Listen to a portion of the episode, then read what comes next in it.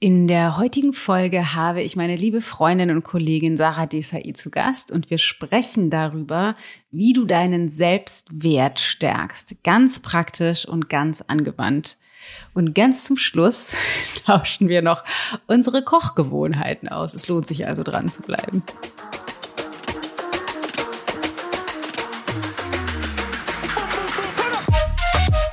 Statt Gedanken wie, ja Mann, kriege ich hin, ich mag meine Nase zum Beispiel, ja, also solche Gedanken. Und das merken wir oft gar nicht mehr, weil das ist, wir nehmen etwas an uns wahr und lehnen das einfach schon so reflexartig ab. Das ist schon so normal geworden. Stell dir mal vor, eine andere Person würde so mit dir reden, wie du mit dir selbst. Da würdest du sagen, ey, sorry, ciao.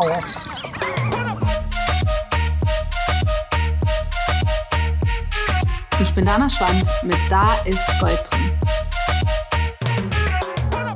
Ich habe die liebe Sarah ein weiteres Mal zu Gast. Sarah ist einfach eine unglaublich faszinierende, starke, tolle, wunderschöne Frau, die nicht nur ihren eigenen Podcast hat, The Mindful Sessions, sondern auch einfach ein, ein unglaublich guter Coach, eine Bestseller-Autorin ist und ein unglaublich breites Wissen hat. Einerseits sehr hands-on, alltagsnah und umsetzungstauglich aus dem Bereich Coaching und persönliche Weiterentwicklung allgemein, aber eben einen großen Schwerpunkt hat in dem Feld Achtsamkeit, Bewusstseinsarbeit, also ganz viel rund um das Thema Meditation, Bewusstseinsschulung, Atemschulung, Meditation, ähm, ganz viel Background im, in der buddhistischen Arbeit, also wie Vipassana, ganzen viele, ganz viele Retreats schon selber mitgemacht und Ausbildungen genossen.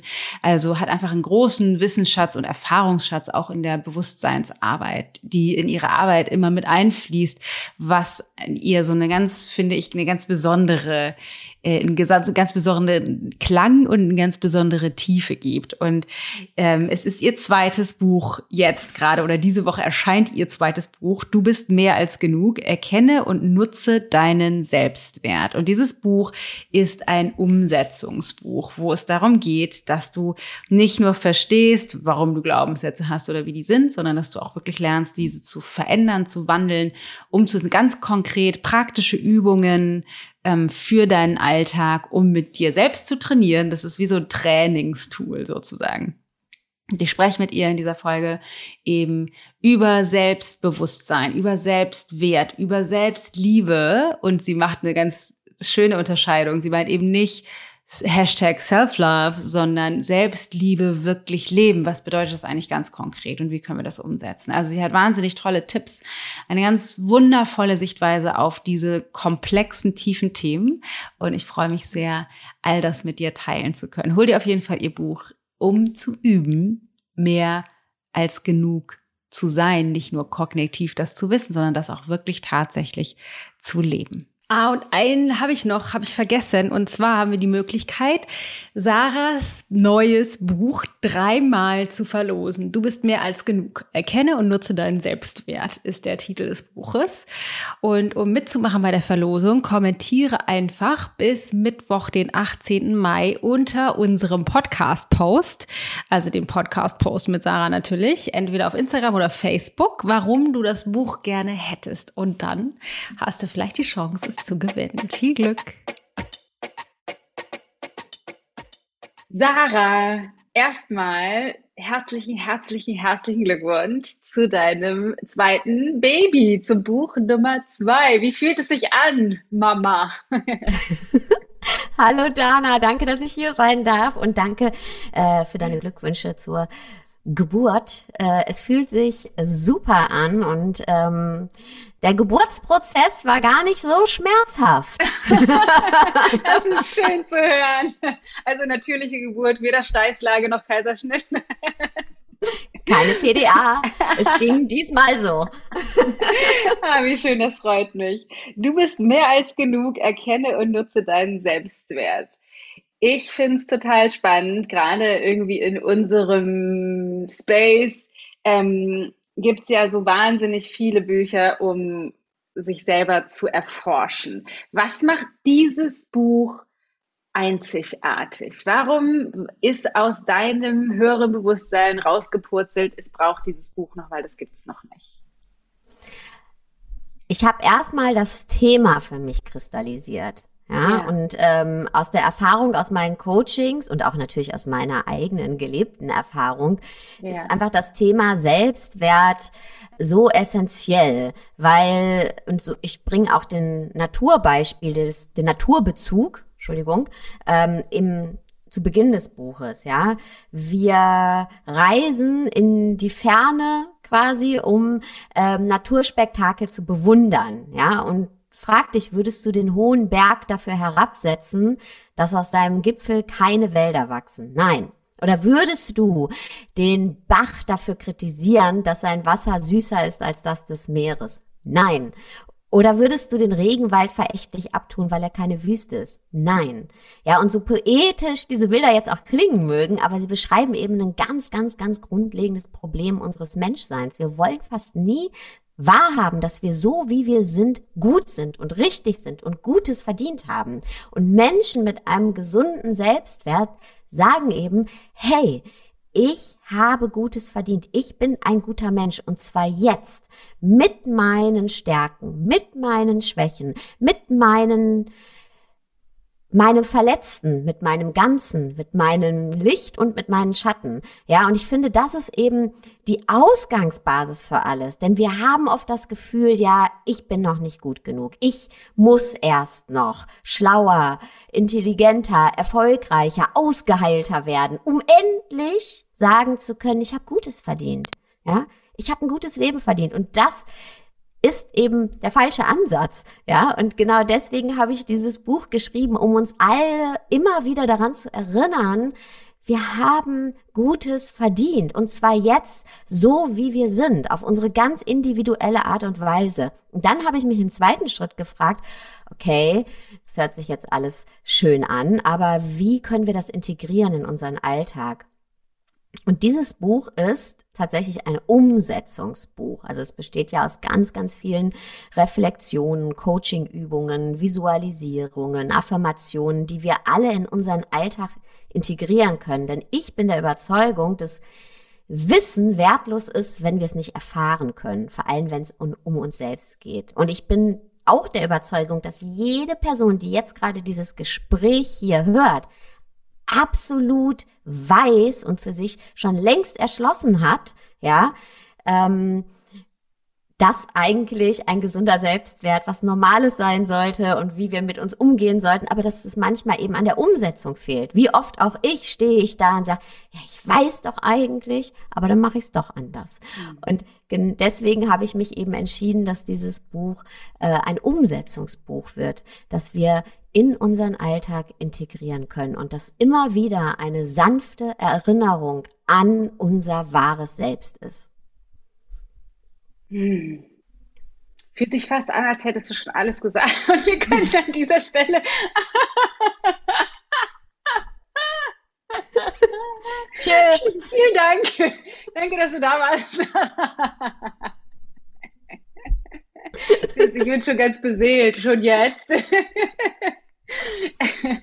Aber vielleicht nehmen wir uns doch den Luxus von noch ein bisschen, ein paar mehr ähm, äh, Fragen und tauchen ein bisschen tiefer ein, weil du hast jetzt angefangen mit Selbstwert und ich kann es total nachfühlen, sage ich mal, weil ich glaube, das ist wirklich echt so Second Nature für, für jeden von uns. Immer wieder eine Frage darunter, ich bin nicht gut genug, ich bin zu groß, zu fein, zu dick, zu dumm, zu was auch immer, zu, zu viel oder zu wenig, wovon.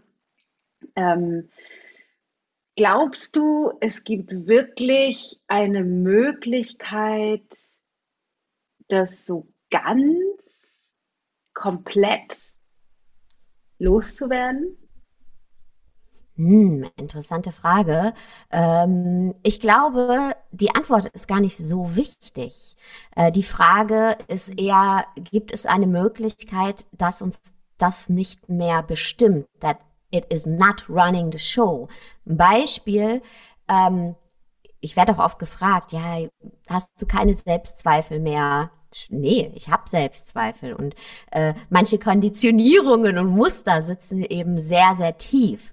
Aber weil ich mich mit mir beschäftige oder jeder Mensch, der sich eben mit seinem Inneren beschäftigt, mit seinen wertschätzenden Gedanken, aber auch mit den nicht so wertschätzenden Gedanken oder mit seiner Vergangenheit und weiß eben, was sind denn meine Glaubenssätze, mein Ich genüge nicht und warum sind die da? Ja, ähm, zum Beispiel, ich bin der festen Überzeugung, dass wir in unserer Kindheit und zwar in den Momenten oder in dem Moment, in dem wir begonnen haben, mit unserer Umwelt zu verschmilzen, das erste Mal das Gefühl hatten, oh, ich bin nicht gut genug. Ja, wir haben ja ziemlich schnell gespiegelt bekommen von Eltern, von Lehrern, von der Gesellschaft. Ähm, was müssen wir tun, um gutes Feedback zu bekommen, um eben dazu zu gehören? Und was müssen wir vermeiden, um Ablehnung zu vermeiden? Ja, und so haben wir angefangen aus diesem Wunsch der Zugehörigkeit, den wir eben alle haben, eine falsche Persönlichkeit aufzubauen. Und zwar eben nicht aus unserem wahren Selbst zu handeln, aus unserem freien Willen sozusagen, ja, sondern aus dem falschen Willen, aus diesem Willen, ähm, was wollen andere, wie ich mich verhalte oder was meine ich, was möchten andere, wie ich mich verhalten sollte. Und Sorry, wenn ich da ein bisschen aushole, aber das ist was sehr, sehr Existenzielles, weil natürlich haben wir evolutionär in uns auch total dieses Bedürfnis, dazu zu gehören. Ja, also ein paar hundert Generationen vor uns wären die Menschen gestorben, wenn sie ausgeschlossen wären aus der Gemeinschaft. Ja, man war gar nicht alleine überlebensfähig. Oder es war auf jeden Fall viel, viel schwieriger.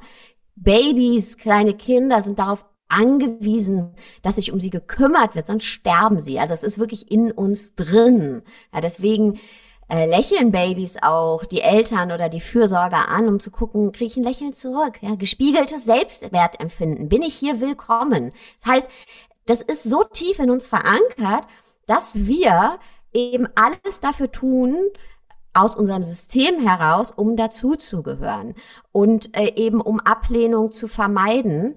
Und ähm, bis heute eben, ja. Und da dürfen wir jetzt aber heute fragen, als erwachsene Menschen, stimmt das? Stimmt das, dass wenn ich jetzt mal Kritik bekomme oder wenn Leute, ähm, wenn ich entgegen der Erwartungen anderer Menschen handle, dass ich wirklich aufgeschmissen bin? Ist das wirklich so bedrohlich, wie ich mir das vorstelle? Ja, da dürfen wir eben wirklich hingucken. Und das bedeutet nicht, dass ich nie wieder Selbstzweifel habe. Aber ich habe nicht die Angst davor. Beispiel, wenn ich auf die Bühne gehe, ich hatte das ähm, letztens erst und da sind dann tausend Leute und ich weiß, die haben ein Ticket gekauft, ja, und ich ich dann als kleine Sarah, äh, äh, oh Gott, was sagen die jetzt, was ist, wenn ich die enttäusche, was habe ich denn schon zu sagen, ja, dann ist es eben so, dass, äh, dass da meine Glaubenssätze von ich genüge nicht, ja, das ist mein Glaubenssatz aus der Kindheit, sehr, sehr laut wird. Aber weil ich mich damit auseinandergesetzt habe und weil ich auch das Gefühl kenne, ja, dieses Gefühl von Unsicherheit, wenn die Angst hochkommt, wenn der Druck steigt, ja, also diese Attacke meines inneren Kritikers sozusagen. Ich weiß, wie die sich anfühlt, ich weiß die Geschichte, die, die da erzählt wird mir. Was passiert dann?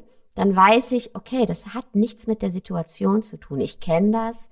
Ich ist ein Anteil von mir, aber der, der muss jetzt nicht die Situation überschatten. Und dann verliert die Situation ihre Bedrohlichkeit. Und dann gehe ich auf die Bühne und halt trotzdem meinen Vortrag. Und mach eben diese neue Erfahrung. Und lerne wieder hinzu und merke, oh, mir passiert nichts Schlimmes. Keiner buht mich aus, keiner beschmeißt mich mit faulen Tomaten, ja. Ähm, und ich mache eben, äh, komme in die Umsetzung. Und mein Leben wird wieder ein Stückchen größer. Und ich lerne, oh, ich bin doch gut genug. Und das war jetzt sehr lang ausgeholt, aber auf den Punkt gebracht, einfach gesagt, wir müssen gar nicht unsere Selbstzweifel verlieren und wir müssen auch nicht unser Ich genüge nicht verlieren und wir müssen auch nicht komplett ausgeheilt sein. It's, it's a journey. Aber die Frage ist, wer sitzt am Steuer? Hm. Ja, macht also finde ich finde ich total schön, da nochmal das so auf diese Weise anzugucken. Ein Gedanke, den ich direkt hatte, gerade als du als du das erzählt hast, dass du, ne, ist halt total cool, wenn du dann trotzdem auf die Bühne gehst und dann merkst, ah, es werden keine Tomaten geschmissen. Jetzt habe ich ein Aber, was aber, wenn ich dann so mutig bin und trotzdem auf die Bühne gehe und es werden Tomaten geschmissen. Also mhm. sozusagen mein, ich habe dann schon voll cool mich sozusagen losgelöst von diesem inneren System, aber dann wird das wieder bestätigt. Weil das kenne ich, ähm, kenn ich von mir, dann, dann werden, wird das System ja noch mehr angefeuert. Also dann kommt dieses, ich, dieses komische Gefühl im Bauch und der Hals wird eng und ne, so dieses schnürt sich irgendwie alles zusammen und ganz viel Scham und so. Und dann ist das fast so, als würde das sozusagen noch stärker werden oder dieses alte System bestätigt. Was dann? Alles, was da ist, will was Gutes. Ja, das ist ja dieser Satz im Coaching, der so quasi auch mein Mantra geworden ist. Und ich frage mich dann, was will mir das Gutes? Natürlich ist es in dem Moment vielleicht, äh, ja, du hast schon mit Scham beschrieben, ne? Oder es ist unangenehm. Aber ich darf dann in so einer Situation nochmal hinschauen und mich auch fragen, okay, warum hat mich das so getriggert? Also, die, ja, was, was ist denn dahinter? Was, dann ist das vielleicht noch eine Angst, die ich mir angucken kann und ähm, die ich hinterher verlieren kann. Weil im Endeffekt ist es so, es ist trotzdem, du bist nicht gestorben, es ist nicht, es ist nicht, dass du nicht morgen wieder was machen kannst, ja.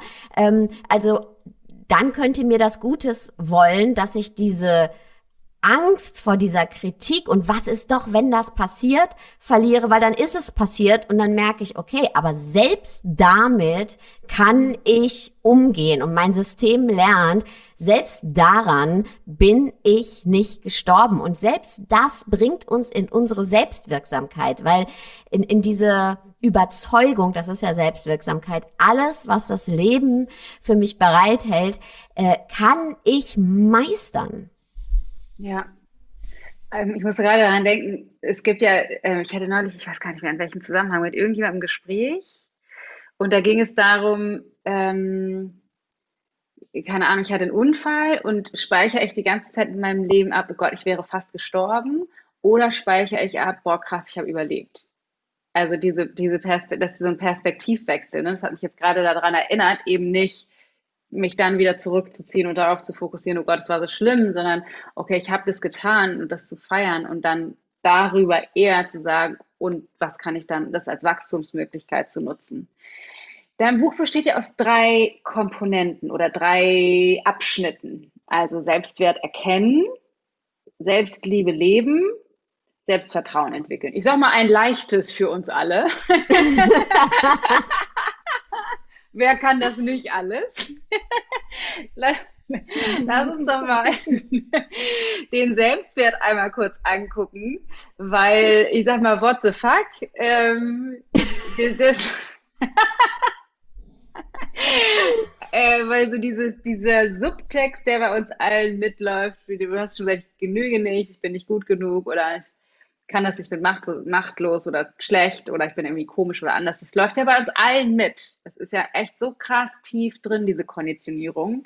Wie kriege ich das hin, meinen Selbstwert dennoch zu erkennen? Also ganz, du hast gesagt, ein Umsetzungsbuch, ganz praktisch, ne, weil viele von uns oder auch gerade viele, die zuhören, schon wahnsinnig viele Bücher gelesen, Kurse gemacht und so weiter und so fort verstehen das wahrscheinlich schon. Ja, das ist mein Glaubenssatz, ich bin nicht gut genug oder ich genüge nicht. Aber ich denke das trotzdem immer wieder. Mhm. Was meine ich? Äh, Selbstwert bedeutet oder na, mit einem gesunden Selbstwert sage ich eben, hey, ich bin gut so wie ich bin mit allem, was zu mir gehört. Ja, und dazu brauche ich halt erstmal, dass ich mir anschaue, was gehört denn überhaupt zu mir? Ja, also was habe ich für Gefühle? Wie fühlen sich eben auch negative, nenne ich es jetzt mal, oder herausfordernde Gefühle an? Ja, denn was passiert, wenn du die Angst davor verlierst? Stell dir mal vor, du würdest keine Angst mehr davor haben, wie du dich fühlst. Oder du hättest auch keine Angst mehr davor, dass du einen Fehler machst. Oder dass du auch eben nicht alles perfekt kannst und dass du manche Sachen auch gar nicht kannst. Ja? Was ist, wenn du davor die Angst verlierst? Und das ist Selbstwert. Menschen mit einem gesunden Selbstwert sagen, hey, ähm, ich bin gut, wie ich bin. Und das ist die Ausgangslage. Und das ist was sehr, sehr Existenzielles. Ne? Also ich habe ein Recht darauf, glücklich zu sein. Und wenn wir das dann mal tun, wenn wir nämlich mal, und ganz praktisch im Buch äh, steige ich ein mit den Empfindungen folgen, also wirklich mal sich selbst wahrnehmen, und zwar alles an Empfindungen, was in uns drin ist. Und ähm, sich auch mal anzuschauen, okay, was sind die positiven ähm, Glaubenssätze über mich, aber was sind eben auch die negativen Glaubenssätze? Und alles darf erstmal per se da sein. Es gibt auch so Visualisierungen, ähm, in denen wir unsere Persönlichkeit visualisieren, in, in Form eines Bildes mit hellen Farben. Erstmal ähm, ne, fällt der Blick eben auf diese leuchtenden, hellen Farben, die diese, für diese strahlenden Aspekte unserer Persönlichkeit stehen, die wir gerne angucken. Und dann aber eben auch auf dunkle Farben, die wir vielleicht erstmal nicht so gerne angucken, die für unser Neid stehen, ja, für unsere Scham stehen. Aber wenn wir halt mal hingucken, dann merken wir, die sind nur ein kleiner Aspekt unserer Persönlichkeit und können uns eben auch wichtige Infos liefern, ja, Neid. Äh, früher fand ich das immer total schlecht zu sagen, ich bin neidisch, ja, aber eigentlich ist Neid was Gutes, weil es zeigt mir, was, was will ich denn gerne noch in meinem Leben, was jemand anders vielleicht schon hat. Und dann, wenn wir zurücktreten, sehen wir eben unser Bild, unser, unsere Persönlichkeit, also dieses gesamte Gemälde, ja, und das funktioniert eben nur, es ist ein Kunstwerk, weil es eben nicht nur helle Farben hat, sondern es wird interessant durch die Komplexität und das ist Selbstwert. Es ist jetzt nur eine Übung, ja, aber das ist eben der Selbstwert, dass wir ähm, alles, was zu uns gehört, annehmen. Oder dass wir eben auch sagen können, hey, ja, es gibt Dinge in meiner Persönlichkeit, die sind da oder in meinem Lebenslauf, da gab es auch mal einen Bruch, ja. Und ähm, das muss ich aber nicht verstecken, sondern daraus habe ich Ressourcen geschafft, die nur ich habe, ja. My pain is my superpower. Also ja, ich ich kann gewisse äh, Aspekte äh, meines Lebens umarmen, weil die eben auch alles, was da ist, will was Gutes, ja, zu mir gehören. Und wenn ich das kann, was passiert automatisch? Wenn ich mir alles von mir selbst anschauen kann, dann verliert es seine Macht. Weil es ist ja immer so, das, wo wir nicht hinschauen, das drücken wir die ganze Zeit weg und das ist so ein Kraftakt und das hat eben so, das ist so dieses dunkle Monster, ja, von dem wir meinen, das darf niemand sehen und auf einmal gucken wir hin und merken, ach, das ist so ein kleiner Hase, ja, der einen Schatten wirft. Und das ist eben Selbstwert. Und da gibt's ganz, ganz viele praktische Übungen, wie wir eben da mal hingucken können. Also die Frage ist immer die gleiche. Was passiert, wenn du keine Angst mehr vor Anteilen von dir haben musst und auch nicht vor deinen Gefühlen? Was passiert dann? Hm. Würdest du dann, würdest du dann sagen, dass es per se wichtig und richtig ist, alles, was im Schatten liegt, sozusagen anzugucken? Ja, würde ich sagen. Wenn wir natürlich, äh, sagen wir mal, ähm, jetzt ganz traumatische Erfahrungen gemacht haben und das jetzt ein Leben lang weggedrückt haben, dann da hat man ja ein Gespür für, ist es vielleicht auch gut, sich ähm, jemanden zu suchen, der das mit einem gemeinsam macht ja. Mhm. Aber grundsätzlich äh, ja, ist alles gut anzugucken, weil es eben dann die Macht verliert. Und dann passiert automatisch was, äh, was Wundervolles. Wir legen dann nämlich nicht mehr unbewusst unseren Fokus darauf. Ja? Es ist eben, hat nicht mehr diese Durchschlagskraft. Und dann lernen wir eins, und das ist, glaube ich, auch das Motto von Menschen mit einem gesunden Selbstwert, äh, mit den Stärken arbeiten, statt gegen die Schwächen anzukämpfen. Ja? Und mhm. wenn wir aber eben nicht, ich nenne es jetzt mal Dana Schwächen, aber ich glaube, alle wissen, was ich meine. Ja, also das, wo wir eben nicht so gerne hinschauen, mhm. äh, wenn wir eben nicht dahin gucken, dann kämpfen wir unbewusst ein Leben lang gegen sie an, weil sie halt dieses große äh, Schattenmonster im Keller sind. Ja, aber wenn wir einfach mal das Licht drauf fallen lassen, dann merken wir, ach ja, ist gar nicht so schlimm. Und dann haben unsere Stärken auf einmal den Raum und dann sehen wir auf einmal, was alles da ist. Also mit den Stärken arbeiten, statt gegen die Schwächen anzukämpfen ein Leben lang. Und ich glaube, und ich schließe mich da auch ein, wir tun meistens Letzteres. Ja, wir, wir haben, wir führen ein Leben im Kampf gegen unsere Schwächen. Noch besser werden, schneller werden, effizienter werden, schöner werden, schlauer werden. Ja, good luck with that. Wann haben wir dann endlich den Punkt, dass wir einfach mal glücklich sein können und zwar so, wie wir sind? Jetzt. Und daraus darf sich ja alles entwickeln. Aber wir alle haben das, das Recht darauf, jetzt glücklich zu sein. Ja, ich finde es ich finde es super schön, dass du nochmal betonst, gerade dieses, ähm, die Schwächen sozusagen zu umarmen und vor allen Dingen auch die Dinge zu beleuchten, die, die eben im Verborgenen liegen.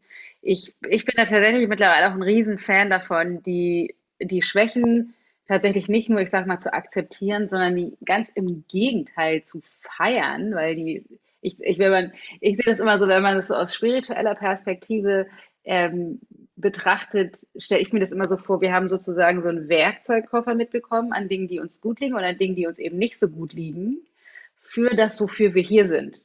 Das heißt, die Dinge, die uns nicht so gut liegen, sind sozusagen sowas wie die Bande, die uns auf Kurs halten, damit ich jetzt nicht aus Versehen Mathematiker werde, weil ich das eben auch gut kann oder aus oder irgendwie Office-Organisatorin, weil ich bin so schlecht in Organisation. Das könnte mir halt nicht passieren, dass ich da vom Weg abkomme, weil ich das einfach nicht gut kann.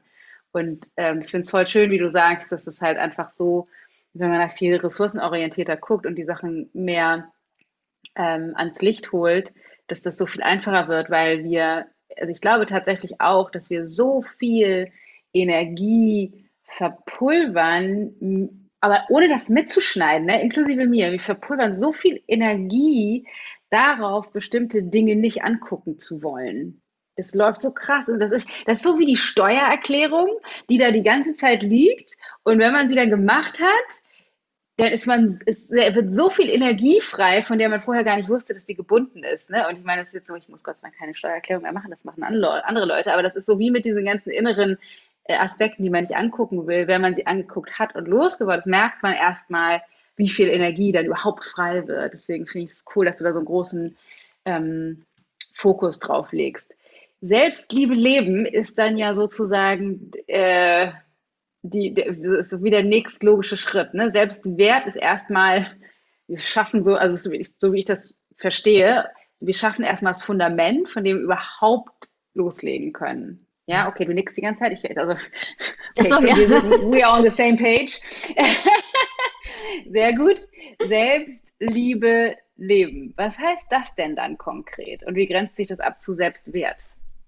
Ja, Selbstwert, wie du so schön gesagt hast, ist das Fundament und das, ähm, ne, das also die Bestandsaufnahme und wie, ne, wie schaue ich eben mich selbst an, was ist alles da. Selbstliebe leben ist ähm, tatsächlich eine Entscheidung, die wir jeden Tag unzählige Male aufs Neue treffen können. Und es ist äh, eben nicht Hashtag Self-Love, weil das bringt ja. uns nichts, ja, sondern es ist auch wieder was ganz, ganz Praktisches. Wie gehe ich in meinem Alltag mit mir um? Wie fürsorglich bin ich mir selbst gegenüber?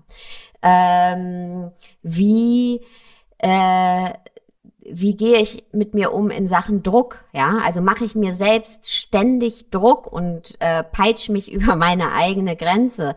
Das ist nicht Selbstliebe leben. Setze ich Grenzen? Ich finde, wenn wir über Selbstliebe sprechen, dürfen wir Grenzen auf gar keinen Fall vergessen. Und zwar Grenzen, ähm, die ich selbst bei mir überschreite, ja, oder die andere überschreiten. Äh, wie setze ich Grenzen? Was sind meine Grenzen? Was ist mein persönliches Hoheitsgebiet, in dem ich bestimme, was erlaubt ist und was nicht? Und ähm, aus Liebe zu mir eben nicht ständig darüber hinwegbügel, sondern mhm. mir diese Grenzen bewusst mache und dann eben auch kommuniziere. Ähm, und wie fürsorglich gehe ich mit mir um? Und das sind eben auch ganz praktische Dinge, ja, zu schauen, wie fürsorglich war ich die ganze Woche zu mir? Einfach mal zwei Minuten am Ende der Woche nehmen und schauen, wie bin ich denn überhaupt mit mir umgegangen? Ja, äh, habe ich genug getrunken, gegessen? Ähm, habe ich mir erlaubt, Erlebnisse abseits der Alltagsbewältigung zu haben? Ja, ähm, habe ich mir Zeit für soziale Begegnungen genommen? Habe ich gemerkt, wenn ich nicht wertschätzend mit mir umgehe. Und habe ich das dann geändert oder konnte ich es noch nicht ändern? Ist es vielleicht etwas, was ich mir für die nächste Woche vornehmen kann? Ähm, also Selbstliebe ist eine Entscheidung, die wir jeden Tag aufs Neue treffen können. Auch jetzt zum Beispiel. Ja, ich lade alle ein, mal einen Moment zu nehmen und dich zu fragen, wie oft hast du dich heute schon selbst nicht geliebt, also abgelehnt? Wie oft hattest du heute schon einen Gedanken von, ja, weiß ich nicht, ob ich das jetzt irgendwie hinkriege, ja? Oder hast an dir runtergeguckt und hast gedacht, boah, will ich so nicht haben. Ja, wahrscheinlich hatten wir das alle schon.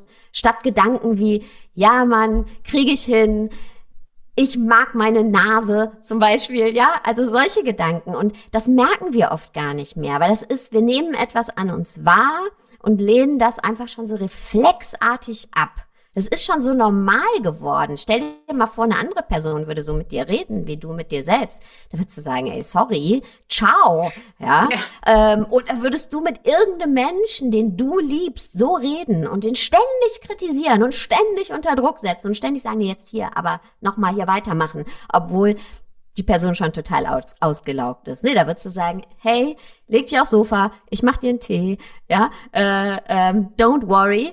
Und ähm, da wirklich eine Aufmerksamkeit äh, zu entwickeln auch. Also Selbstliebe hat auch ganz viel mit Aufmerksamkeit zu tun. Ich habe auch eine Übung, die nennt ähm, durch Achtsamkeit in Selbstliebe erblühen. Also wirklich hab eine Aufmerksamkeit dafür, wenn du dich ablehnst, wenn du negativen Gedanken über dich hast, wenn du dich selbst über deine Grenzen pusht.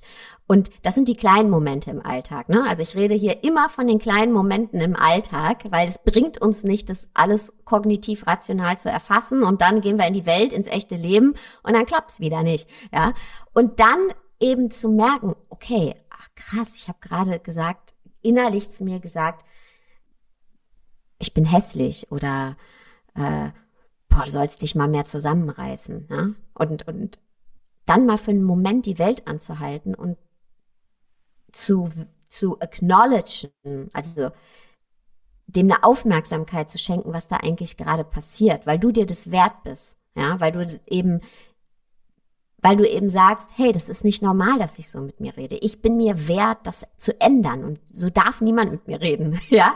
Und dann zu wählen, kann ich anders mit mir sprechen, kann ich liebevoll mit mir sprechen, kann ich einen liebevolleren Umgang mit mir finden. Und wenn das nicht klappt, in dem Moment ist es auch okay, aber dich dann eben nicht noch zusätzlich damit unter Druck zu setzen, mhm. sondern zu sagen, hey, auch jetzt gerade, wo es schwierig ist mit mir selbst, bin ich da für mich. Ich verlasse mich jetzt nicht, ich mache mir jetzt nicht noch zusätzlich Druck, und ähm, einfach den anderen Umgang zu kultivieren mit uns. Und ich finde immer schön, also das mache ich auch, ich stelle mir dann immer vor, wie würde ich jetzt mit Menschen mit meinem Kind reden oder mit einer guten Freundin oder meiner Partnerin, also Menschen, denen ich liebe. Wie, wie würde ich mit dieser Person reden oder was würde ich ja, wie, was würde ich auch der Person raten, wie würde ich ihr gegenübertreten? Und letztendlich, äh, ja, wollen wir ja auch mit uns selbst so sein, wenn wir uns lieben. Hm. Wie spielt denn der Schweinehund damit rein? Also, da denke ich jetzt gerade, weil ich finde, es klingt alles, es macht total Sinn von vorne bis hinten. Und wir fühlen uns ja dennoch manchmal so fremdgesteuert und kriegen das gar nicht mit. Weißt du, dann, dann, ich habe jetzt das Bedürfnis, Schokolade zu essen. Ist das jetzt ein Ausdruck von Selbstliebe, sie zu essen oder sie nicht zu essen? Weißt du, was ich meine? Also so dieses, diese, diese, dieser innere Konflikt zwischen den verschiedenen Impulsen. Mhm.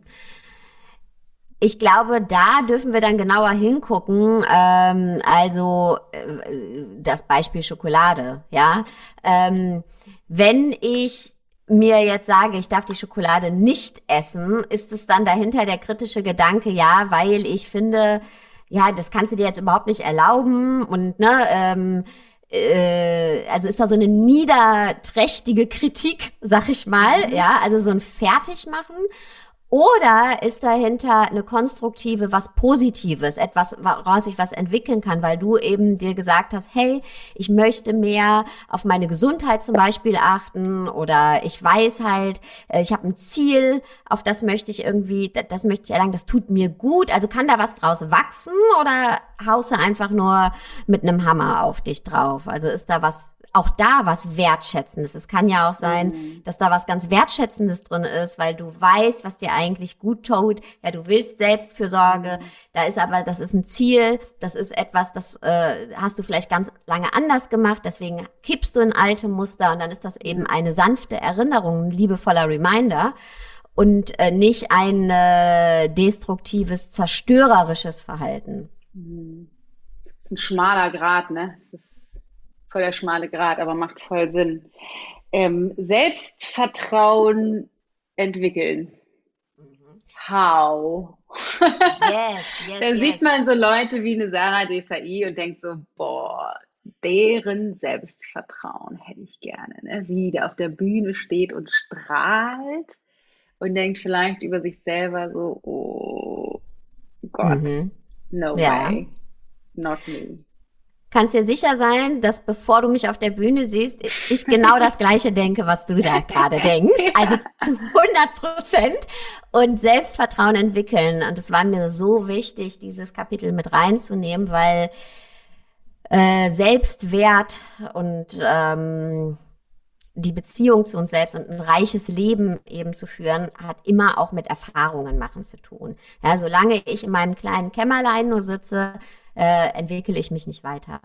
Und ähm, das Kapitel Selbstvertrauen ist ja in zwei Kapitel unterteilt. Einmal den Erfahrungsschatz Bergen.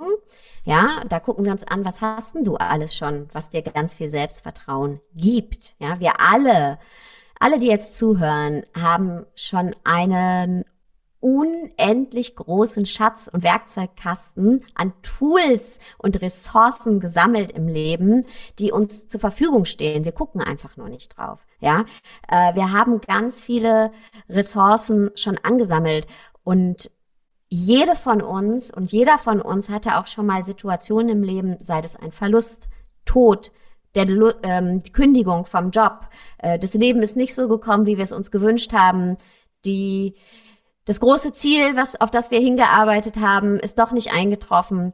Unerfüllte Wünsche, ja. Und jeder von uns, jede von uns hatte dieses Gefühl schon mal mehrfach und hat, hat gemerkt, boah, ich sitze nicht mehr hinterm Steuer meines Lebens.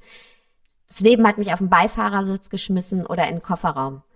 Und jeder von uns hat es geschafft, aus dem Kofferraum rauszukrabbeln, vom Beifahrersitz rüber zu rutschen auf den Fahrersitz und die Hände wieder ans Lenkrad zu legen manchmal durch kleine Steps, ja, kleine. Steps wie halbe Stunde am Tag einen Spaziergang machen, irgendwas für die eigene psychische ähm, Gesundheit, ja, ähm, oder dann eben wieder auch ganz praktisch ins Handeln zu kommen, äh, sich auf einen neuen Job zu bewerben oder zu gucken, hey, vielleicht ist das jetzt auch ein guter Moment, mich zu fragen, was will ich eigentlich beruflich? Also äh, oder eine neue Beziehung angefangen, das Herz nochmal geöffnet. Jeder von uns hat es schon geschafft und das sind unendlich viele Lösungsressourcen, die wir angesammelt haben. Die kurzzeitige Lösungstherapie geht ja davon aus, auf der eben auch ganz viel vom Coaching basiert, ähm, dass jeder erwachsene Mensch jedes Problem, das ihm individuell begegnet, aus sich heraus lösen kann, weil er eben schon unendlich oft Probleme gelöst hat, ja, und jedes Mal immer weiter wusste. Und im Selbstvertrauen äh, oder Entschuldigung, wenn wir von Selbstvertrauen sprechen, dürfen wir als allererstes mal gucken, was ist denn da überhaupt noch schon an Ressourcen, auf die ich mich stützen kann, ja, und ähm, die ich anwenden kann. Und deswegen gibt es eben den Erfahrungsschatz Bergen. Also auf was können wir zurückgreifen, was schon da ist, ja. Und dann ist es eben neue Erfahrungen machen. Selbstvertrauen wächst durch Erfahrungen. Ja, also wenn wir neue Erfahrungen machen, jedes Mal, wenn ich mich traue, dann doch auf die Bühne zu gehen oder zum Beispiel auch jetzt hier in diesem Interview. Na, wir kennen uns, wir sind befreundet, wir reden auch privat und trotzdem denke ich mir, oh Mann, Mist, passt es jetzt mit der Technik und ah, was habe ich schon zu erzählen? Was ist, wenn ich die falschen Antworten gebe? Ja, aber jedes Mal wo ich dann doch das Mikrofon anschließe und in so ein Interview reingehe, lerne ich, lerne ich, ja, ich kann das. Ja, mein Erfahrungsschatz wächst weiter an. Mein Skillset wächst auch weiter an. Ne? Ich habe ja diesen ganz klaren Unterschied. Ich habe heute noch mit meinem Mann drüber gesprochen und habe gesagt, hey, äh, bei diesem Buch, also mein letztes ist ja zwei Jahre her, fällt mir das schon viel einfacher, Interviews zu geben. Ne? Also ich hab, bin gar nicht mehr so nervös und äh, ich weiß auch, wie ich mit Fragen anders umgehen kann. Das heißt, es macht auch die Erfahrung, ja. Erfahrung, Übung macht den Meister, macht die Meisterin. Und jedes Mal, wenn du neue Erfahrungen machst, und das muss um Gottes Willen nicht sein, ein Buch zu schreiben, gibt auch bei weitem bessere, schönere Erfahrungen, ja. Ähm, wenn du lernst, was Neues zu kochen zum Beispiel, ja. Ähm, lernst du und lernst äh, und schaffst neue Ressourcen und dein System lernt, hey, ja, ich weiß manchmal den Weg nicht, aber irgendwo weiß ich, dass ich ankomme und I gonna figure it out. Mm, ja, das ist finde ich voll schön, weil das ist so ähm, diese, das ist so absurd, ne? Dieses, diese, dass das Selbstvertrauen jedes Mal so wächst und gleichzeitig wir, aber das ist wie so ein, man muss irgendwie immer so in Vorleistung gehen. Ne? Du kannst halt, dein Selbstvertrauen wächst durch Erfahrung, aber die Erfahrung machst du ja nur, wenn du dir selbst vertraust und irgendwas tust. Das heißt, da irgendwie in so ein, in so ein Spielfeld zu kommen, da bin ich sicher, dass deine ganzen Übungen aus dem Buch da total viel helfen, ne? um, um überhaupt erstmal in Aktion zu kommen, weil ich weiß genau, was du meinst, dass, dass das so, äh, dass, dass man einfach so viel Vertrauen entwickelt in die Dinge, die man schon kann. Also niemand würde sich ne, heute, oder die wenigsten von uns würde sich heute noch fragen, hm, traue ich mir das zu Fahrrad zu fahren, weil wir das halt dann einfach irgendwann gemacht haben, hingefahren, gelernt. Irgendwann geht es und dann stellst du dir halt diese Frage nicht, sondern es ist halt einfach so eine Ressource, die du hast.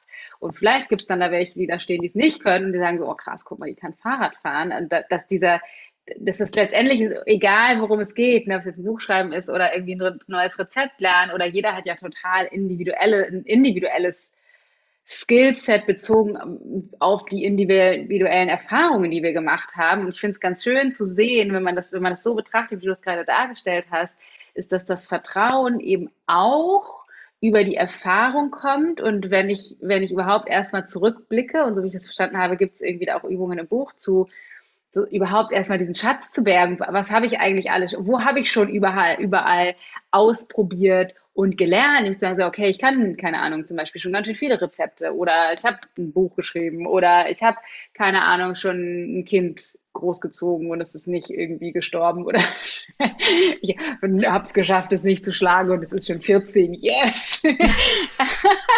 weißt du, welche?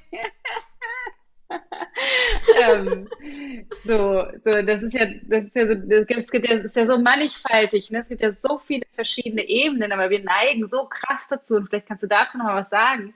Wir neigen ja so krass dazu, dahin zu gucken, was wir noch nicht können. Ne? Also ich meine, es liegt ja auch da, wie der, wie der Verstand designt ist, aber es ist so krass, wie sehr wir das aufblasen, was wir eben noch nicht können, ne, wir haben uns irgendwie gerade vorhin ausgetauscht über unsere Coaching-Ausbildung. Ich denke so, oh, Sarah hat irgendwie die schon, die ist schon mittendrin, die ist schon viel weiter und ich kann das noch gar nicht. Also, ne, das ist ja, und so, also es geht, das geht so schnell, dass wir die, das so aufpusten, wo, wo uns eben die Erfahrung noch fehlt oder wo die uns noch bevorsteht, ähm, dass wir vergessen, dahin zu gucken, was wir alles schon an Ressourcen eben im Petto haben. Vielleicht hast du da noch mal irgendwas für uns, wo, wo wie es leichter ist, diesen Blick zu shiften, und nicht sich so festzubeißen in, ja, okay, aber da will ich hin und das kann ich noch nicht.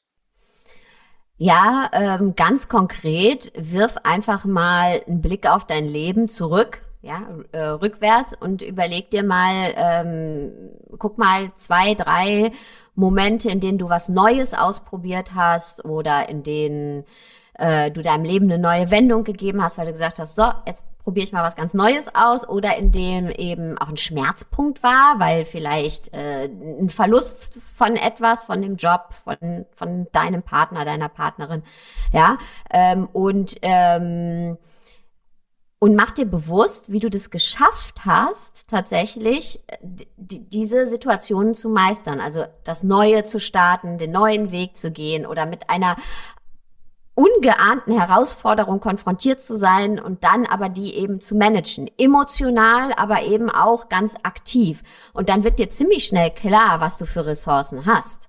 Ja, also wirklich, also lerne am Modell. Das Modell bist du. Guck zurück und such dir mal ganz bewusst Momente aus, in denen du entweder ganz bewusst im Leben eine neue Richtung gegeben hast, dich einer auf einer Challenge gestellt hast, ja, gesagt hast, boah, okay, ich probiere jetzt was Neues aus oder ich mache eine Ausbildung, weil wir gerade das ähm, Beispiel hatten. Oder in dem das Leben dich herausgefordert hat. Und wie hast du das geschafft? Emotional und dann aber eben auch wirklich dich wieder in die Welt rauszutrauen, ja, und neue Wege zu beschreiten. Und dann lernst du ziemlich schnell und siehst, oder nicht lernst, siehst halt äh, deine Ressourcen. So. Und dann verlierst du eben auch die Angst. Und ich glaube, darum geht's auch ganz viel auf jeden Fall bei mir vor diesem Ungewissen, ja, weil wir haben ja oft Angst, dass das Leben dann anders kommt oder ja, dass wir es nicht richtig machen in Anführungszeichen und dann verlieren wir die Angst davor, weil oh, ja, da merken wir, das Leben hat ist schon ganz oft nicht so gekommen, wie ich es mir gewünscht habe oder wie ich es geplant hatte.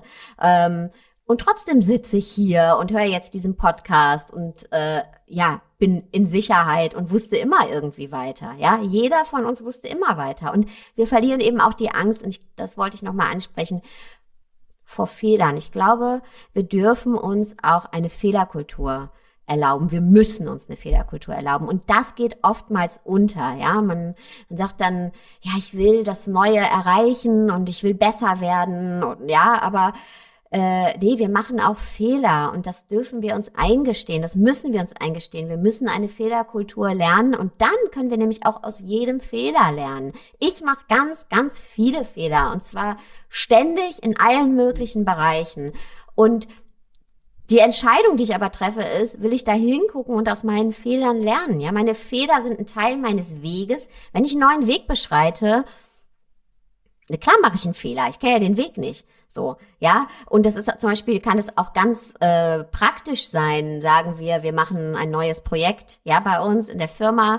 Und ähm, ich sage, okay, ich will noch die Ausbildung und ich will noch den Kurs und dann will ich äh, das Hörbuch machen. Und dann wächst natürlich die auf wachsen, wachsen die Aufgaben und dann ist vielleicht im Team auch Druck, weil es ganz viel zu handeln gibt und dann gibt es bestimmt Momente, in denen ich auch Druck weitergebe. Ja, und in den Momenten und es dauert nicht lange, erinnere ich mich aber daran, das will ich ja überhaupt nicht. Und dann merke ich, okay, es ist jetzt, weil es vielleicht zu viel ist, dann, dann überlege ich mir, okay, was ist der Fehler? Dass ich vielleicht, ähm, ja, Druck weitergegeben habe, dass ich vielleicht auch mal schroff war. Möchte ich so sein?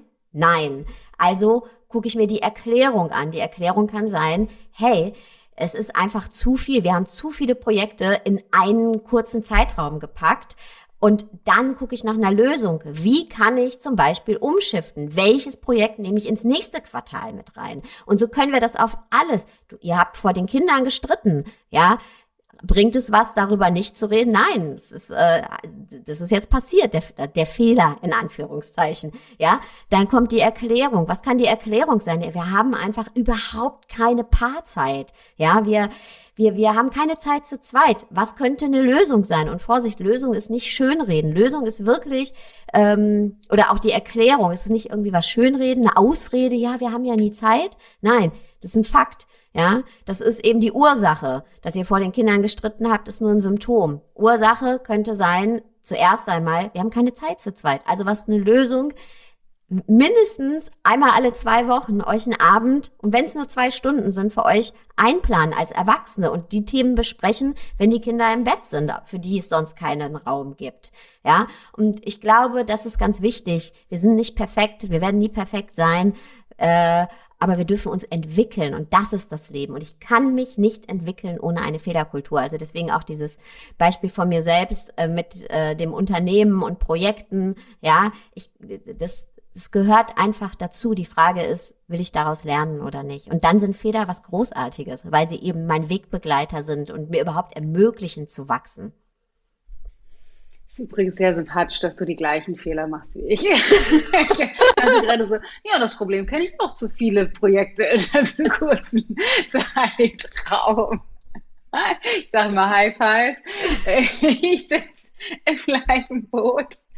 Wir mussten auch neulich schieben, äh, auch auf meinem Mist gewachsen. Ja, aber das finde ich, also das finde ich total wichtig, auch gerade Fehler ähm, ne, sind, sind also nicht nur, also ich, ich würde auch tatsächlich sagen, nicht nur zu akzeptieren, dass Fehler zum Weg dazugehören, sondern tatsächlich Fehler einladen oder sie be begeistert willkommen heißen um überhaupt in die Richtung zu kommen, wo wir wollen, weil wir, also die Entwicklung funktioniert ja nicht linear, weil wenn wir wüssten, wie sie funktioniert, dann müssten wir es nicht lernen, dann hätten wir die Ressource schon. Und ähm, ja, das ist ein super, super wichtiger Faktor. Sarah, Wahnsinn. Krass, das zweite Buch, ey. Richtig, richtig cool. Ich finde es voll schön. Das erste Buch war ja von dir so ein, das war ja so ein, so ein Rundumschlag, ne? Wer sind wir, wie funktioniere ich irgendwie und dann einmal so komplett ähm, das Leben und das ganze mental-emotionale System angeguckt. Und das fühlt sich jetzt für mich so an, als wenn dieses Buch so sehr spezifisch noch, noch mal auf eine ganz andere Art und Weise in diesem Bereich in die Tiefe geht. Ähm, total schön, weil ich, ich kann mir vorstellen, oder ich, ne, gerade wenn man so, wenn man so ein breites, großes Werk schon verfasst hat, dann ist dann ja die Frage so, was jetzt? Ich habe da schon einmal den Rundumschlag gemacht. ähm, deswegen, ist, ich bin ganz gespannt, äh, da reinzugucken. Ich habe das äh, hier schon vor mir liegen, das Buch. Da, das mal durchzulesen, durchzuarbeiten, die ganzen Sachen auszuprobieren und anzuwenden. Äh, deswegen an alle natürlich, holt euch das Buch, du bist mehr als genug, erkenne und nutze deinen Selbstwert. Eine sehr praktische Anleitung, um da wirklich Schritt für Schritt durchzugehen. Ähm, ich würde gerne mit dir noch ähm, eine Kleinigkeit oder von dir noch eine Kleinigkeit wissen. Und zwar mache ich das immer am Abschluss. Ich weiß gar nicht, ob wir das das letzte Mal oder die letzten Male, als wir gesprochen haben, auch äh, gemacht haben. Ich mache das nicht schon immer. Und zwar ähm, ein bisschen passend auch zu deinem Buch gehe ich davon aus, dass, dass das meiste oder die, die größte Qualität in unserem Leben nicht durch die großen Entscheidungen entsteht. Also nicht so wie, okay, krass, ich wechsle jetzt meinen Job oder keine Ahnung, okay, ich werde jetzt schwanger. Natürlich sind das alles riesengroße Entscheidungen, die einen großen Einfluss auf unser Leben haben. Aber das, was sozusagen diese grundlegende emotionale Qualität in unserem Leben bestimmt, auf die wir dann zurückschauen, die entsteht eher durch die kleinen Momente des Alltags. Und deswegen möchte ich immer am Ende des Podcasts gerne den Fokus darauf richten, ähm, auf die kleinen Momente und würde mich total freuen, wenn du vielleicht mit uns einen ganz banalen, alltäglichen Moment, vielleicht aus der letzten Woche oder letzten Tagen teilen magst, wo du dich einfach total lebendig gefühlt hast. Mhm. Das waren tatsächlich sogar die letzten, also ich habe meinen Fokus geschiftet innerhalb der letzten zwei Jahre. Ich habe bewusst die Entscheidung getroffen, ich will mehr den Fokus auf die kleinen Momente und auf mein Privatleben legen mhm. wieder. Ähm, mein Sohn ist ja jetzt 17 und wir haben eine super Beziehung, aber ne, der ist halt schon 17. Ähm, und wie lange wohnt er noch zu Hause? Und aber auch generell, ne, ich wollte einfach, äh, ich habe mich gefragt, wer will ich sein zu Hause? Und deswegen, was mich ganz glücklich gemacht hat gestern, aber auch davor die Woche und davor die Woche, ist ähm, einkaufen zu gehen, also Essen einkaufen zu gehen und zu kochen. Und mhm. ähm, dieses Gefühl von ich versorge, mein, ich versorge, ich bin auch da äh, für Gespräche, ich bin nicht kurz angebunden, weil ich eigentlich mit den Gedanken in der Buchveröffentlichung stecke oder äh, eigentlich nur noch so Energiereste von mir über sind vom Arbeitstag, sondern mhm. mein Fokus wirklich auf zu Hause zu richten, ähm, auf die kleinen Fragen, die da sind, die großen Fragen und dieser ganz konkrete Moment, den du äh, ja wolltest, ist tatsächlich äh, Essen einkaufen zu einzukaufen. Mhm. Also in den Supermarkt oder auf den Markt gehen und. Zutaten mhm. kaufen und ähm, zuzubereiten. Das ist das, woran ich gerade am meisten Freude habe und ehrlich gesagt die letzten zwei Jahre schon am meisten Freude habe. Darf man das so sagen? Ja, ja unbedingt. Ich finde es total schön. Habe ich mal direkt eine Anschlussfrage, die ist voll mhm. irrelevant für alle Zuhörer, mhm. aber mich interessiert das jetzt trotzdem. ähm, kochst du nach Rezept? Weil ich habe nämlich gerade äh, gerade gedacht, ich glaube, ich werde mal um mein, mein man hat ja so, so ein Alltags also sowas, die Sachen, die du einfach irgendwie, ne, so eine Art zu kochen oder das, was man einfach irgendwie immer so kocht, so ein Repertoire. Und um das nochmal irgendwie so zu aufzupeppen, mal mehr wieder nach Rezepten zu kochen. Aber dafür müssen wir ja einkaufen gehen, weil man hat ja in der Regel nicht alles da. Deswegen interessiert mich jetzt gerade, kochst du so nach Rezept? Nimmst du dir dann richtig was vor und kaufst dann dafür ein? Oder kochst du eher so aus dem Bauch raus? Also es ist so, ich bin ja vegan. Ähm, mein Mann ist so in between und mein Sohn isst eigentlich nur Fleisch. So, das heißt, äh, also natürlich will ich dem auch, jubel ich dem auch Gemüse unter, aber ich will ihm das halt nicht aufdrücken. Ne? Ja.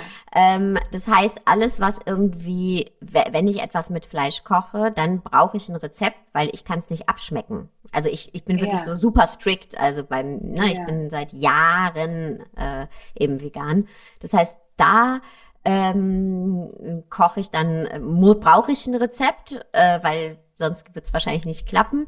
Und ähm, aber die ganzen veganen Gemüsesachen, die mache ich tatsächlich äh, aus dem Bauch heraus. Dann ich mache ganz viele indische Curries oder ähm, ja, also ganz viel mit Reis, Gemüse. Ähm, ich, ich liebe es. Jetzt gehen wir voll ins Kochen rein. Ich liebe ja, alles, geil. was halt würzig ist. Mein Vater ist ja ähm, also Inder, also hat immer indisch mhm. gekocht, zwar in Südafrika gewohnt. Das heißt, äh, ich kenne halt diese würzige, reichhaltige Küche. Ich bin jetzt nicht so der Fan von gedünstetem Gemüse, sondern da muss schon has to have fire. Und mhm. genau, also das koche ich alles aus dem Bauch heraus. Ähm, aber eben jetzt, ja, wenn ich jetzt irgendwas mit Fleisch mache, käme mir nie aus, brauche ich ein Rezept. Aber vielleicht kommt mein Sohn ja auch nochmal davon weg. Ja, man weiß es nicht, ne? Die finden halt doch immer ihren eigenen Weg. Ja, aber wie gehst, wie, also das würde mich interessieren. Ja. Wie gehst du denn damit um, deine jetzt, weil, weil ich weiß, bei dir geht's ja auch um, also auch Ayurveda-Kochbuch, ähm, und ich weiß, dass ja auch Teenagerkinder ähm, irgendwann hört ja so dieser Einfluss auch ein bisschen auf, weil die gehen ja auch raus und sind ganz viel draußen. Ähm, wie machst du das? Versuchst du da das immer reinzuschmuggeln? Predigst du oder äh, ja, schiebst, predigst du, schiebst du unter oder sagst du, ich, ich kapituliere? Let me know. Ja, ich, ähm, ich glaube, also ich habe ganz früher, ähm, ganz früher habe ich sehr viel da rein investiert, zu versuchen, die dahin zu bringen, das zu essen, was ich will. Ich bin mit Pauken und Trompeten gescheitert. Schon mein Sohn, also der, das erste, der erste Brei von meinem Sohn, dieser Möhrenbrei, ich habe ja mein Foto davon, das Gesicht von meinem Sohn, als er einen Möhrenbrei essen sollte. Das war, also der hat sich bis ins Mark verzogen und im Grunde ist es bis heute, es bis heute so geblieben. also es ist äh, genau, so ganz klassisch. Am liebsten Nudeln, Pommes, Pizza wollen die. Und äh, ich tatsächlich, ich würde sagen, ich bin noch, ich bin so, also ne, ich bin irgendwie so in zwischen, ich habe irgendwann dann so kapituliert und gesagt, ja, scheiß drauf, esst doch, was ihr wollt. Aber es gibt so bestimmte Sachen, die, ähm, die mir einfach total wichtig sind. Das heißt, äh, das ist alles ne, Bio, es ist alles super, also hochwertig. Natürlich, keine Ahnung, die können auch Pommes und so können ja auch mal so essen, die können auch eine Pizza mal so, also jetzt nicht an sich, bin da jetzt irgendwie nicht äh, streng sozusagen, aber wir kaufen eigentlich fast ausschließlich Bio und super hochwertig. Und ähm, bei Luke fängt es jetzt an, der wird jetzt 15, dass er auch Interesse hat, an auch mal andere Sachen zu essen, also so, ne, und natürlich essen die, keine Ahnung, essen die auch Vollkornbrot mit Käse und lieben Avocados und die essen auch so Rohkostzeug, ne, Gurke und so weiter. Aber da muss man auch schon sagen, hier übrigens, ich habe für euch noch das Gemüse aufgeschnitten, nicht vergessen. so. Ähm, aber das, ich habe halt irgendwann aufgehört, weil ich, also ich habe, ich war nicht mehr bereit, das, was ich esse, zu modifizieren, damit irgendein kleiner Teil in die reingeht. Und deswegen habe ich so, was ich nenne das dann immer modulares Kochen, angefangen, dass es halt immer Komponenten gibt. Also, ne, wenn die halt jetzt, die essen Reisnudeln äh, oder ich sag mal Kartoffeln als Grundlage, ähm, dann gibt es halt in der Regel für mich einen riesengroßen Berg Gemüse, in welcher Form auch immer. Und dann ähm, ein bisschen was von dieser Sättigungsbeilage, wie meine Oma das immer so schön sagt. und die essen dann wahrscheinlich ausschließlich das oder das mit ein bisschen Rohkost oder vielleicht gibt es dann noch so Fischstäbchen dazu oder so. Das heißt, klassisches, klassisches Kinderessen. Und ähm, ich meine Praxis darin sehe, mich im Vertrauen zu üben, dass die einfach aufgrund der Qualität des, der Nahrungsmittel, die sie von uns mitkriegen, das schon dass sich das schon irgendwann rauswachsen wird. Und was ich schon merke, was ich spannend finde, ist, dass die beide zum Beispiel nicht in der Schule essen wollen. Und in der Schule gibt es natürlich nur Kantinenessen, wo ich immer denken würde, ich hätte gedacht, dass die dann da ne, Nudeln, Pizza und so weiter halt essen wollen, aber dann merken die, dass die Qualität nicht stimmt und finden das dann eklig, so labbrige Nudeln mit irgendeiner Käsesoße oder so. Das ist bei uns genauso. Ah ja, das guck. fand ich auch interessant. Ich, ja. und ich glaube, das ist ein gutes Zeichen. Mhm. Ich glaube, das ist ein gutes Zeichen. Mhm. Okay. Deswegen fingers crossed. Also auch das Selbstwert, this is the real life. Ne? Ja. Das gut, dass wir noch bei diesen Themen gelandet sind. Weil das, und das ist, das hört sich jetzt vielleicht so banal an, aber das, auch das natürlich fließt mit ein. Ne? Ja, weil das sind ja Fragen, die wir uns auch stellen und die, was bin ich was bin ich für eine Mutter, was bin ja. ich für eine Fürsorge, mache ich das richtig? Ne? Ja. Und äh, wie, wie adaptiere ich das auf mein Leben und eben auch ja, im echten Feld mit echten Menschen? Ja, mit echten, äh, am lebenden Objekt sozusagen. Voll schön, Sarah. Ich danke dir für deine Zeit. Es war mir wie immer, wie jedes Mal ein Fest. Ich wünsche dir außergewöhnlich gigantisch großen Erfolg. Das heißt, wenn du jetzt zuhörst, besser, du gehst jetzt und kaufst dir dieses Buch. Ähm, günstig ist, du machst das. Folg auf jeden Fall Sarah natürlich. Äh, wir verlinken das alles in den Show Notes. Danke, Sarah. Es war mir eine Freude. Auf ganz bald. Danke, danke, danke. So, das war's ähm, mit der lieben Sarah. ich hoffe, du konntest auch von unseren äh, Kochkünsten und unseren Vorlieben zum Abschluss noch etwas mitnehmen. Also wir ein kleines bisschen abgewichen, aber es hat total Spaß gemacht. Aber auch, dass du wirklich mitnimmst, etwas für dich, für deinen Selbstwert, dein Selbstbewusstsein, deine Selbstliebe und da einen Schritt weiter gekommen bist. Lass mich das super gerne wissen, mich und Sarah. Wir freuen uns von dir zu hören. Sarah Desai findest du natürlich überall, Website, auf Instagram und Co. Uh, The Mindful Sessions ist ihr Podcast. Das Buch heißt Du bist mehr als genug. Gibt überall, wo es Bücher gibt, zu kaufen. Ähm, und lass mich auf Instagram wissen unter unserem Post von heute, wie es dir gefallen hat. Hinterlass mir eine Rezension oder vor allen Dingen, wenn du irgendjemanden kennst, von dem du glaubst, dass das, was Sarah erzählt hat, für denjenigen oder diejenige wertvoll sein könnte, leite die Folge unbedingt gerne weiter. Äh, let's share the love. Pass auf dich auf. Ich hoffe, es geht dir wunderbar und dass wir uns nächste Woche wieder hören. Deine Dana.